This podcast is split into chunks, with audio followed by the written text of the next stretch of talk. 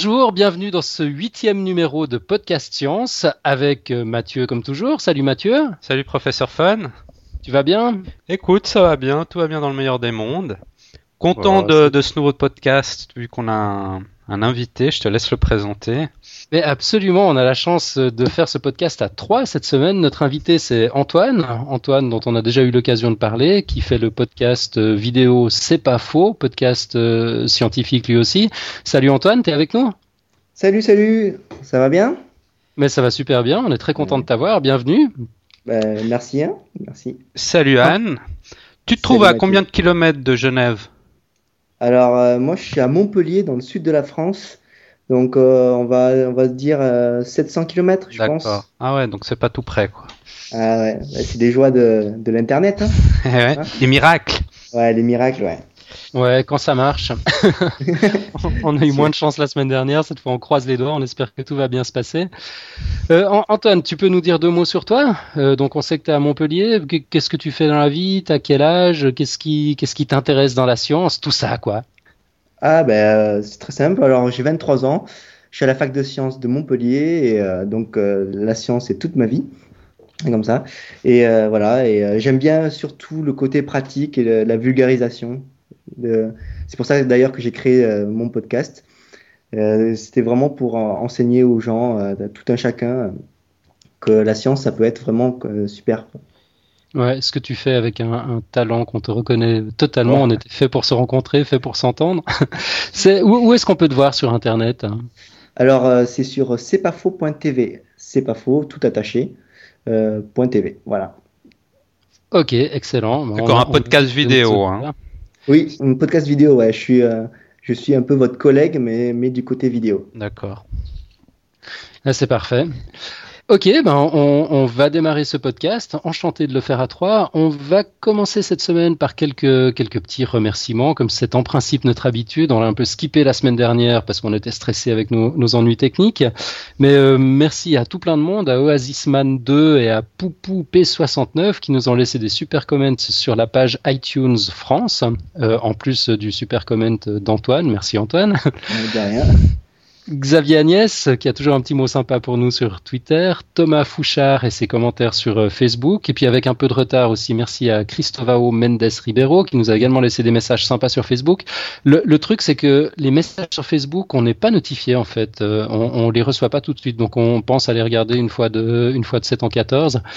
Euh, merci à Alain Minaret, alias Ateraki, qui nous a aussi laissé des super commentaires qui sont vraiment encourageants. Christine, qui nous écoute en faisant son repassage. Salut Christine.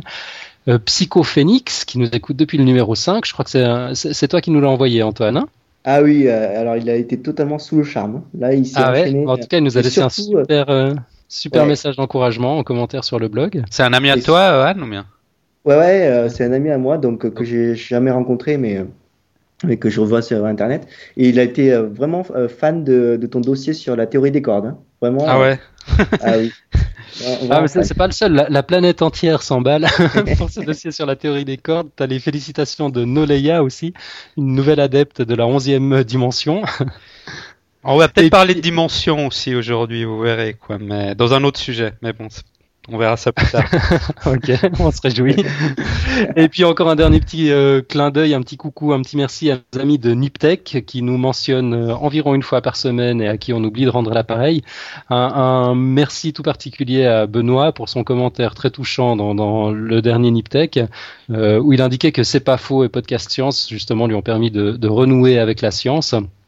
Euh, et puis il nous a proposé quelques sujets d'ailleurs en, en, commentaire euh, du podcast numéro 7, euh, le contrôle d'objets par la seule force mentale et puis la prédiction par des machines. Alors on va traiter ces sujets, ils sont un peu costauds, on n'a pas pu les traiter directement cette semaine, mais on, les traitera Benoît, c'est promis. Alors pour les sujets de, cette semaine, ben Mathieu, c'est toi qui commence avec une nouvelle un peu triste. Un peu triste, oui, parce que il y a quelques jours, un grand mathématicien nous a quittés. Donc, c'était Benoît Mandelbrot. Et qui, était Benoît Mandelbrot? C'est le père des, fractales. Alors, je pense qu'on a tous entendu une fois ou l'autre ce, mot-là de fractal, mais c'est peut-être pas évident pour tout le monde de, de comprendre ce que c'est. Alors, euh, je vais commencer juste par faire une petite bio de Benoît Mandelbrot. Donc c'est un mathématicien franco-américain qui est né à Varsovie en Pologne le 20 novembre 1924.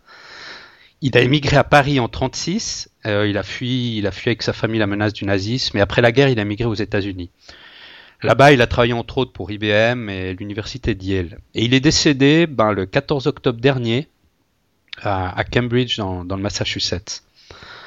Donc, pourquoi il, est, il était si important ce mathématicien? Euh, Parce qu'à ses débuts, il, a, il, travaillait chez IBM dans un département, de recherche. Et là-bas, il étudiait la répartition des parasites ou des, perturbations qui gênent les échanges de communication au sein d'un réseau d'ordinateurs. D'accord?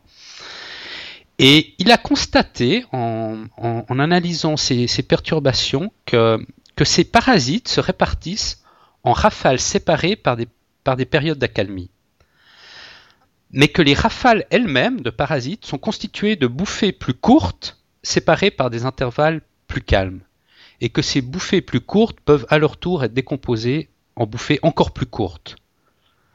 Donc je ne sais pas si vous me suivez, mais on, retrouve toujours le même schéma en fait. Toujours le même pattern. Toujours le même pattern.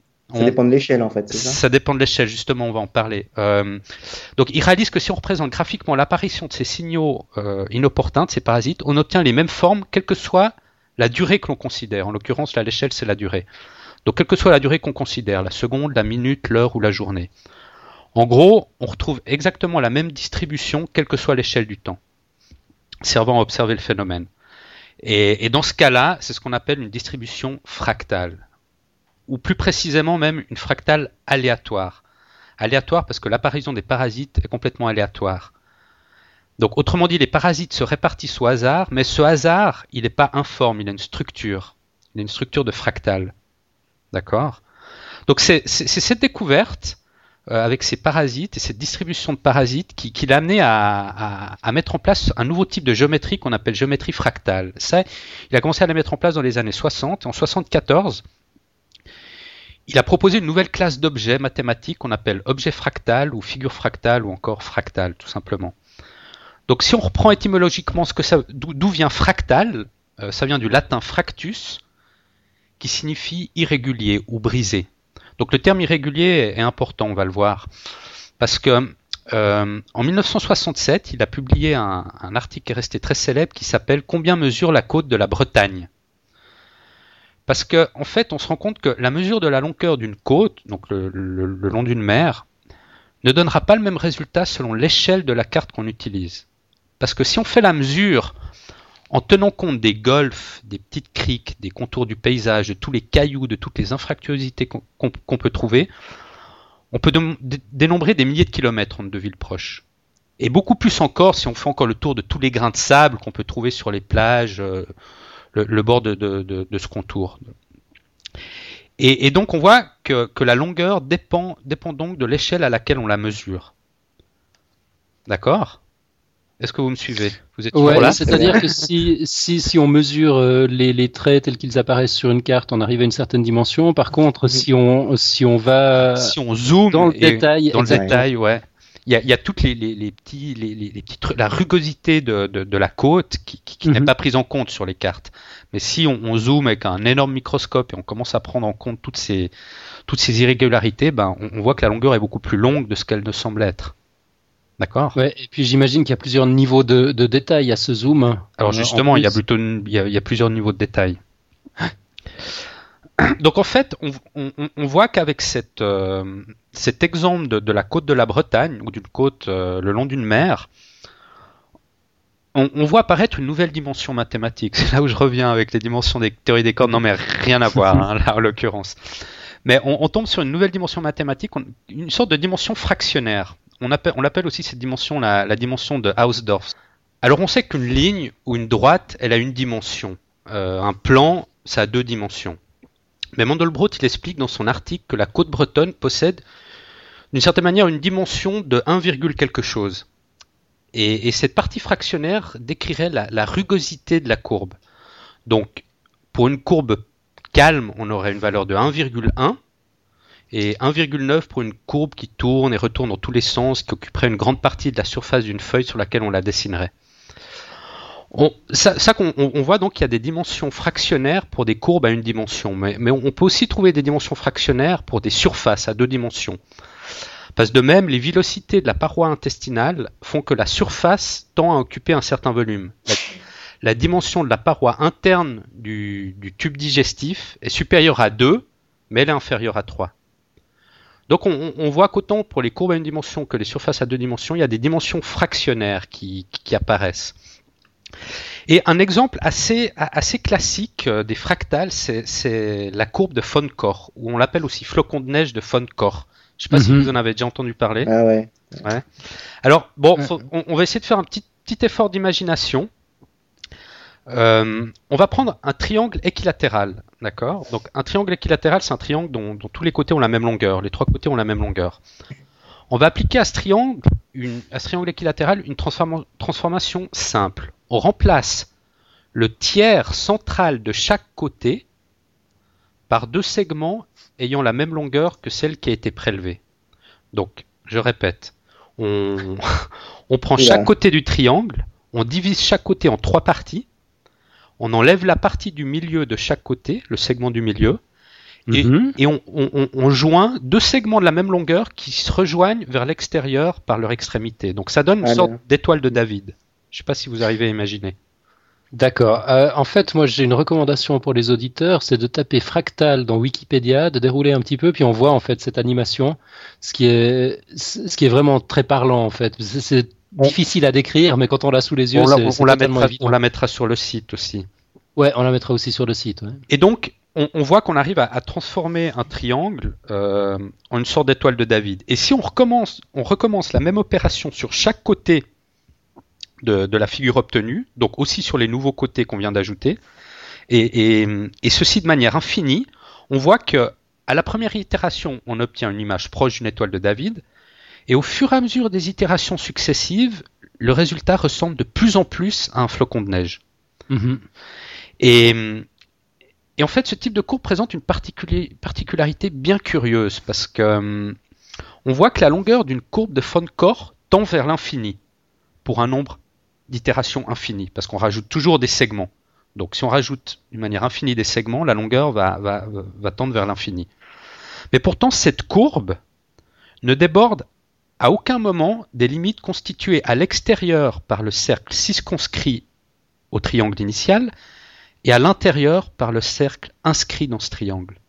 Donc -hmm. les, les, cercles, le cercle, le, le cercle intérieur, le cercle inscrit au triangle reste à l'intérieur de cette courbe. Donc en d'autres termes, une surface de dimension finie est limitée par une frontière de longueur infinie. C'est incroyable ça parce que évidemment la courbe extérieure au triangle va, toujours devenir toujours plus longue avec les éléments qu'on qu rajoute, avec les segments qu'on rajoute, mais, la dimension à l'intérieur est finie. Donc pour la géométrie fractale, avec n'importe quel grossissement ou zoom, lorsqu'on examine la courbe, on observera les mêmes détails. Et Benoît Mandelbrot donne, un formalisme mathématique à ces courbes géométriques qui se compliquent à l'infini quand on en grossit un tronçon. D'ailleurs, il est matériellement impossible de dessiner exactement une fractale puisqu'il faudrait poursuivre les itérations à l'infini. En pratique, on s'arrête quand les plus petits détails sont inférieurs à, la résolution de l'écran. Donc, de, façon, imagée, les fractales se caractérisent par une sorte de dimension non entière qui, correspondrait à la rugosité on voit des détails similaires à des échelles arbitrairement petites ou grandes, et les courbes finalement sont trop irrégulières pour être décrites efficacement en termes géométriques traditionnels. Donc une fractale est exactement, ou même statistiquement, on va le voir, autosimilaire, c'est-à-dire que, que le tout est semblable à une de ses parties. Il y a une fameuse fractale qui porte le nom de Benoît Mandelbrot, qu'on appelle l'ensemble de Mandelbrot, euh, elle est assez connue, c'est une des fractales euh, à la mode aussi. Et on voit aussi que, en fait, la géométrie euh, fractale euh, décrit aussi des phénomènes de nature probabiliste, voire même chaotique. Elle apparaît partout où les petites causes produisent des grands effets. Donc là où règne le chaos. On retrouve ça dans les systèmes financiers. Mandelbrot, il a beaucoup étudié les systèmes financiers et il mm -hmm. explique que le système financier mondial fonctionne selon un, un mode chaotique. Et il montre que les fluctuations à long terme des marchés ont exactement la même allure que les fluctuations à court terme. Donc on retrouve cette invariance d'échelle.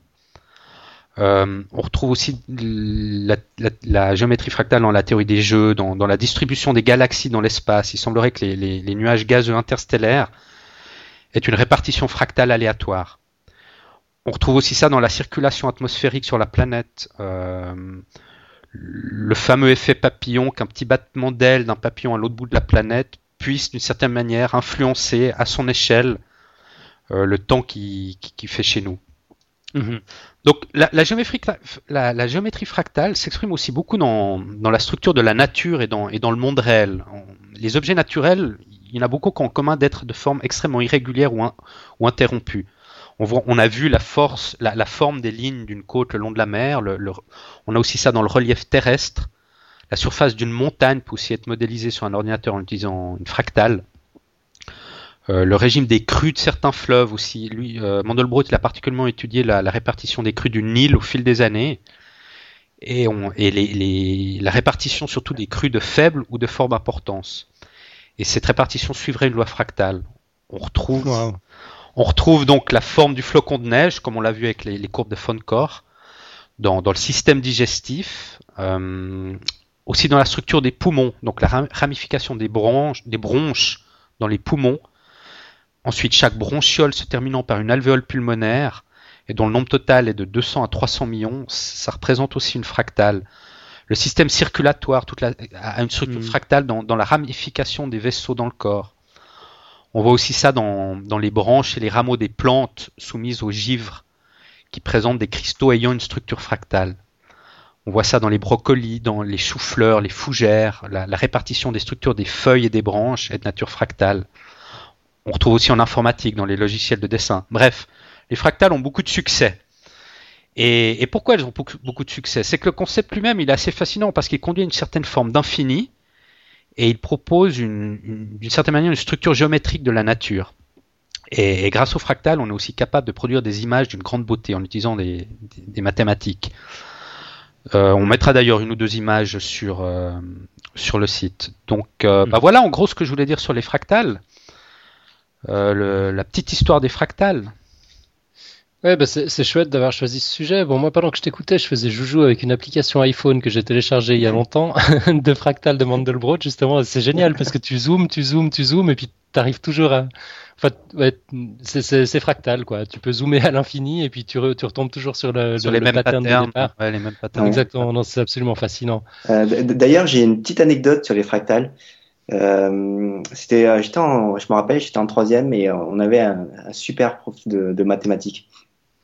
Et euh, il, il, nous avait mis au défi de, de, nous imaginer face à un mur, par exemple, donc euh, à deux mètres. Il nous avait dit que si on avançait à chaque fois de la moitié de la distance qui nous séparait du mur, logiquement, on n'y arrive jamais. Mm -hmm. Et ça, euh, et ça, ça m'avait vraiment retourné l'esprit. Non, mais ça, c'est le paradoxe de. Maintenant, je me rappelle plus. De Zénon. De Zénon, voilà, le paradoxe de Zénon. C'est pas un fractal? Non, mais il y a, y, a, y, a, y a, une erreur mathématique là-dedans. On, on, en discutera un jour dans, dans Podcast Science. Parce qu'en fait, une, une, une, suite infinie peut être finie.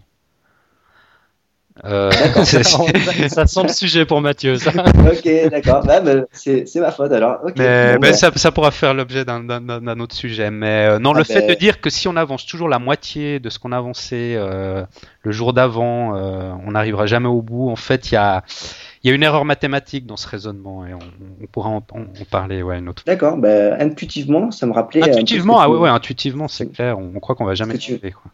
Ouais, mais c'est vrai qu'il y a un rapport quand même. Ouais, ça me rappelait ouais. un peu comment tu faisais ton, euh, ton flocon. Hein. Exactement. Mais... Tu prends toujours la moitié de la moitié en fait pour, euh, pour, oui. pour, pour, faire ton flocon. Il y a, il y a, il y a un rapport. Ouais. Mais euh, écoute, ouais, c'est chouette que tu aies, choisi ce, ce sujet. -hmm. euh, moi, il y, a un truc qui, qui m'épate avec, euh, avec Mandelbrot. Euh, si j'avais pas été aussi à la bourre, d'ailleurs, j'aurais préparé un petit sujet cette semaine sur, sur le sujet. Euh, pardon, sur, sur les, les, les, biais cognitifs, justement. Euh, puis il y en a un, un, un des plus célèbres, c'est le, le, le, biais de confirmation d'hypothèse, qui fait que quand on a quelque chose sous les yeux, on n'arrive plus à imaginer comment serait le monde sans cette chose qu'on a sous les yeux. Euh, et, et, on n'arrive plus à aller creuser et puis, et puis chercher les absences derrière, derrière cette chose qu'on a. Puis Mandelbrot, ça me fait vraiment penser à ça. C'est-à-dire que pendant, pendant 2300 ans, on a eu une forme de géométrie personne n'a jamais pensé à la challenger parce que voilà, on l'avait sous les yeux, puis ça marchait très bien, puis ça nous permettait plus ou moins d'expliquer le monde et de, de, de, de, le représenter. Puis tout à coup, il y a ce type qui arrive à voir au-delà, au-delà de ça. Enfin, pour, pour moi, c'est un authentique génie, quoi. Il a, il a réussi à réinventer la géométrie. Ouais, c'est comme disent les, les anglo-saxons, to think out of the box. Alors complètement. Il a réussi vraiment à, à s'abstraire de tout, tout ce qu'on lui avait enseigné euh, mathématiquement et penser à une nouvelle, une nouvelle approche. Ouais, non, c'est vraiment, vraiment excellent. Et puis quand on y pense, enfin, on, on, disait dans je sais plus quel numéro que la science est partout. C'est vrai que les fractales, une fois qu'on connaît, qu'on connaît le truc, on les voit partout, quoi. Ouais, on les trouve dans la nature en plus, vraiment dans, dans des phénomènes naturels, c'est impressionnant. Ouais, ben on les trouve jusque là où on les attendrait le moins. Euh, c'est une, une, transition pour laquelle je vous demande des félicitations. Hein. c'est très fort. Parce que Antoine, le sujet dont tu vas nous parler euh, n'a a priori rien à voir avec les fractales et pourtant, si. Et, et pourtant un petit peu, ouais. Alors euh, moi, pour mon baptême du feu chez Podcast Science, j'ai décidé de plonger alors au cœur des océans. Alors, euh, au cœur des océans, Jacques Cousteau, euh, donc un océanologue français que tout le monde connaît, a un jour qualifié les fonds marins de monde du silence. Monde du silence. Même si c'est une image qui marque, elle est euh, totalement fausse. Mhm. On, on peut entendre une multitude de sons dans l'océan et je vous propose d'en savoir un peu plus sur le plus fascinant d'entre eux, le chant de la baleine. Donc, euh, pour commencer, voici un petit extrait.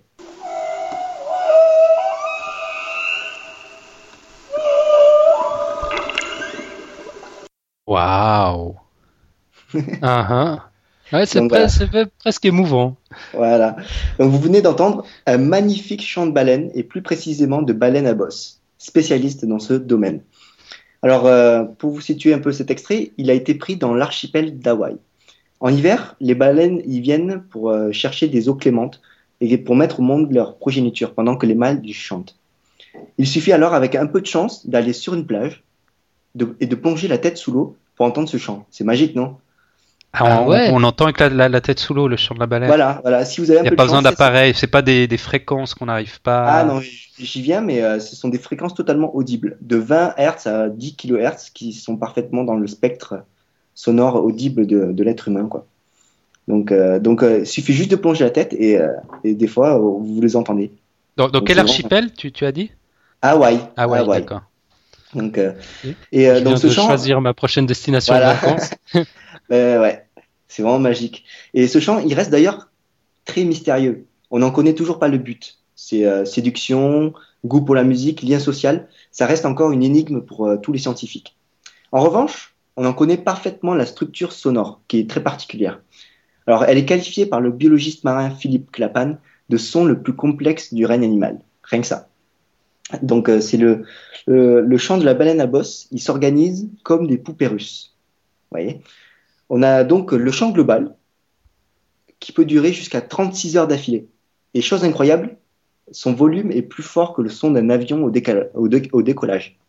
Donc vous là, on parle du chant d'une seule baleine. Ouais, une seule baleine, ouais. Une seule baleine, ça peut générer un son, euh, un son euh, plus grand que celui d'un avion au décollage. Enfin, en même temps, il faut s'imaginer la bête aussi. Hein. Euh, ça fait plus de 15 mètres de long, donc euh, voilà quoi. Euh, mais si on décortique ce chant, on peut voir qu'il est constitué de plusieurs thèmes qui se répètent. Et ces thèmes sont à leur tour constitués de phrases musicales qui sont elles-mêmes des successions de notes, qui est l'unité sonore de base, les notes. Alors, on voit donc là bien une imbrication comme des poupées russes. Mais ce chant est parfaitement audible pour l'être humain, comme, comme vous avez pu le voir en début de chronique, enfin plutôt l'entendre en début de chronique.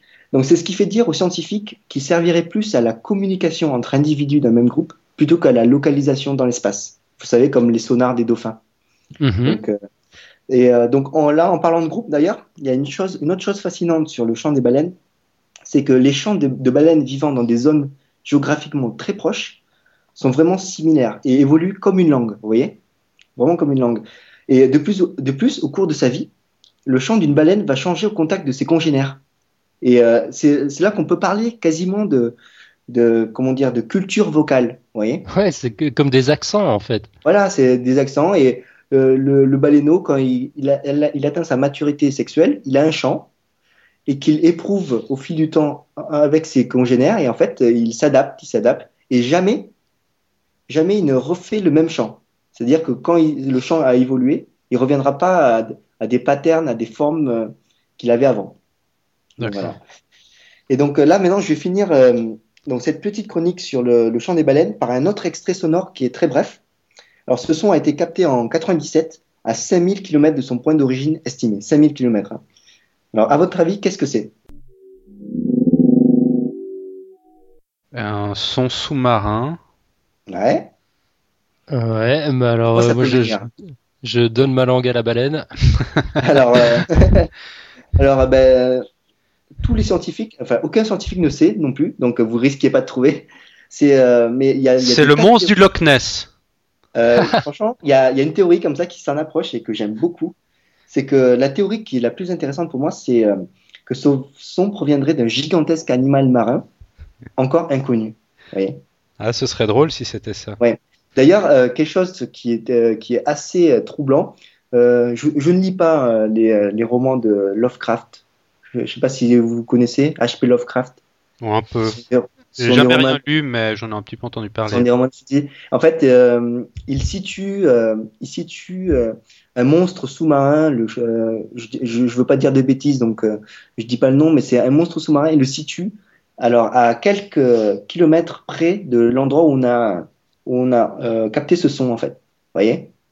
Donc Ah. là, donc euh, le, le mystère est ouvert, non? Bah, le mystère est vraiment ouvert.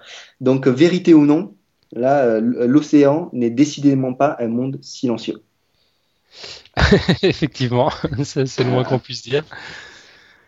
Bah, excellent, Ouais, excellent c- sujet. Excellent, ouais, surprenant. Ce serait pas le bruit d'un moteur d'un bateau qu'ils auraient enregistré. Ah non, non non, non, vu la, vu la, la puissance du son, c'est à, impossible. à, de 5, faire. à 5000 km, ouais, ça 5000 km, capté à grave. 5000 km. Là, le son que vous avez entendu, il était, euh, il a été amplifié, euh, il n'a pas été amplifié, mais il a été euh, accéléré.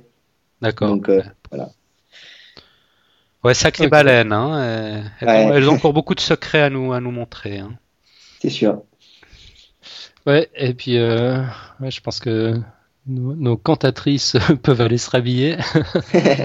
oui, pour rivaliser avec euh, un avion au décalage, euh, Il y a encore du boulot. il y, a- il y a du boulot. oui. Bah, excellent, merci beaucoup. On arrive gentiment au terme de, de cette émission. Euh, Mathieu, est-ce que tu nous as préparé une, une côte? Eh oui, bien sûr, comme toujours. Alors, euh, bah, la côte d'aujourd'hui, elle est bah, justement elle est aussi un peu liée aux mathématiques, étant donné que j'ai parlé de Mandelbrot.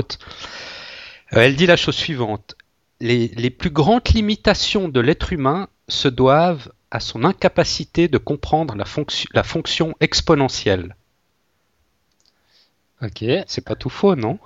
Il y, a- il y a qui qui est capable ça- de, de m'expliquer la fonction exponentielle? Bon, Anne, je pense, si tu étudies euh, Ouais, mais, la euh, fac, tu, tu, tu peux pouvoir nous expliquer ça en deux mots, non? Non, mais j'avoue que j'ai vraiment du mal hein, avec euh, avec cette fonction. Non, mais on a, on, a, on a de la peine à se la, Oui, parce que à se la euh, visualiser, con- conceptualiser. Bah, c'est complètement contre-intuitif. hein. contre-intuitif. quoi. Mais euh, c'est une fonction qui a été vraiment euh, faite pour les mus- euh, pour les musiciens, j'allais dire, pour les physiciens. Donc c'est vraiment un outil mathématique euh, adapté aux physiciens et tout. Et, euh, et euh, donc euh, c'est vraiment eux qui utilisent ça. Quoi. Ouais, D'ailleurs, c'est un physicien qui, qui a dit ça, hein, Albert Bartlett. Je sais pas très bien qui Ah. c'est, mais Voilà. donc euh, voilà, la- c'est une des grandes limitations qu'on a, c'est de pas comprendre cette fonction exponentielle. Si on la comprenait un peu mieux, on pourrait, on pourrait inventer des choses encore plus merveilleuses qu'on invente maintenant. Ok, bon, c'est son point de vue. Moi, je pense qu'on a d'autres limitations qui nous empêchent, nous empêchent de comprendre le monde et de et, et de toujours prendre les bonnes décisions. Mais enfin, ouais, c'est une approche. C'est vrai que c'est une de nos une de nos limitations, c'est clair. Bah super intéressant. Voilà, on a de quoi méditer pour euh, pour une semaine. Euh, Antoine, je crois que tu voulais encore nous dire quelque chose. T'as un petit Euh, blog ah oui. culturel? Ah oui, en fait, euh, ça tombe bien parce qu'on est sur Podcast Science. Je voulais juste annoncer que là, en France, se tient de, de aujourd'hui donc jusqu'à dimanche dimanche soir euh, la fête de la science. Donc ça se passe dans toutes les euh, grandes universités de, de France et euh, ce sont des animations qui ont été faites et je vais faire euh, un petit reportage euh, dans celle de Montpellier d'ailleurs. Donc vous pouvez retrouver sur c'estpasfaux.tv et donc, je vous invite vraiment à aller à ces manifestations qui permettent bah, de faire un peu comme ce qu'on fait là, vulgariser un peu la science et c'est vraiment super génial. Voilà. Ah, chouette. hein. Ah. J'essayais de regarder en même temps sur Google si on a l'équivalent dans les universités suisses, mais Mhm. non. Et bon, Ah, la, bah, la France, c'est pas loin. la Ouais. France, pas loin. Il y a des tas de trucs qui se passent en Haute-Savoie. Ah ouais. Pour les auditeurs suisses, ça peut, ça peut Même être à, intéressant. à- à Lyon, c'est pas très loin, Lyon. Lyon, c'est pas bien loin non plus, c'est vrai. C'est sûr. Donc voilà. Excellent. Top. Donc c'est de quand à quand, t'as dit? Donc c'est euh, donc de vendredi jusqu'à dimanche soir. D'accord. Donc du Voilà. vendredi 22 au dimanche, euh, Dimanche, qu'est-ce que ça nous euh, fait 24. 24, voilà. C'est euh, un long week-end de folie euh, niveau science. Et euh, ça, Parfait. fait, ça fait plaisir. Excellent. Ok, Parfait. Ah, là je crois qu'on est arrivé au, au terme de l'émission. Antoine, Mhm. ça, nous a, ça nous a vraiment fait plaisir de t'avoir. C'était très chouette. Tu reviens Ah quand tu ouais, ouais, je me suis bien éclaté, ouais. Ben ouais, Antoine, Et- écoute, merci bien, tu reviens quand tu veux. euh, nous, on est là chaque semaine, en tout cas. D'accord, ok, ben, le rendez-vous est pris. Hein, euh. D'accord. C'est parfait. Bah alors à toutes nos auditrices et auditeurs, une excellente semaine. À tout bientôt. Allez, ciao, ciao. Ciao.